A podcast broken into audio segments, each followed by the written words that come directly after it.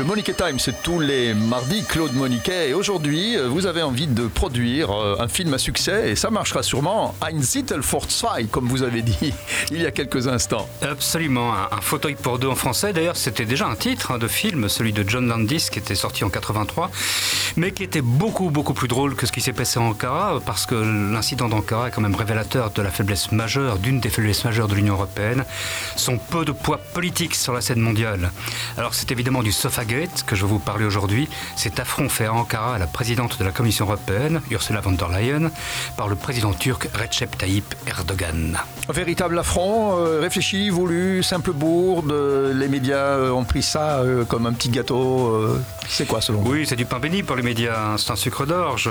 Bah, du côté de Bruxelles, on plaide pour l'erreur faite par les Turcs, mais à Ankara, on explique que l'erreur, erreur il y a, mais elle vient de Bruxelles, puisque le service du protocole de Charles Michel aurait été mis au courant dans le détail des arrangements qui avaient été pris. La thèse de l'erreur, cela étant, semble quand même assez difficile à défendre.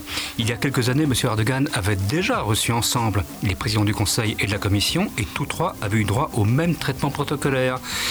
Un détail près quand même, une différence majeure, les deux émissaires européens étaient des hommes.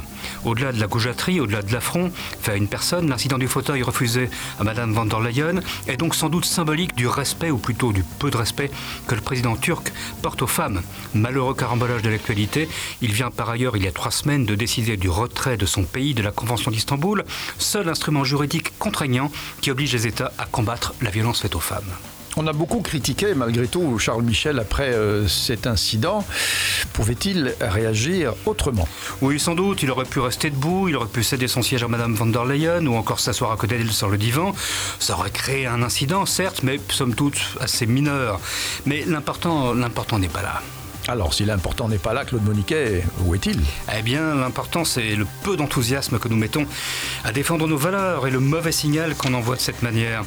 La Turquie, évidemment, est un pays complexe. Qu'on le veuille ou non, il est incontournable. L'appartenance à l'OTAN, les frontières avec la Géorgie, l'Arménie, l'Iran, l'Irak, la Syrie, le contrôle du Bosphore, en font, pour ne citer que quelques raisons, un État avec lequel on ne peut pas se permettre d'avoir de trop mauvaises relations, mais avec lequel, au contraire, nous devons renforcer nos liens et entretenir un dialogue permanent. Maintenant, faut-il pour autant tout accepter? On a accepté le double jeu qui a longtemps été pratiqué dans l'affaire syrienne, l'attitude belliqueuse en Méditerranée orientale, les violations systématiques des droits de l'homme, les agences en Libye ou en Syrie, où, je vous le rappelle, nous avons laissé joyeusement les Turcs massacrer nos alliés kurdes dans la guerre contre Daesh. Poser la question, c'est évidemment déjà y apporter une réponse. Si l'Europe veut un jour être autre chose qu'un vaste marché, un géant économique, mais un nain politique, si elle veut devenir une véritable puissance mondiale, il lui faut trois choses. Une politique étrangère vraiment commune et forte, une défense puissante et une diplomatie qui a du muscle et qui défende non seulement des intérêts mais aussi des principes. Et malheureusement, les trois aujourd'hui manquent à l'appel. Oui, bon, tout ça est très euh, déprimant en ce qui nous concerne.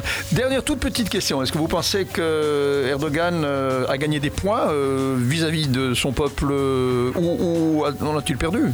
Les deux, je pense, parce que la Turquie est quand même un pays compliqué, moderne à la fois et, passéiste dans mhm. certaines régions. Alors dans son électorat de base, il a gagné des points, bien mhm. sûr, l'électorat traditionnel, patriarcal, très religieux.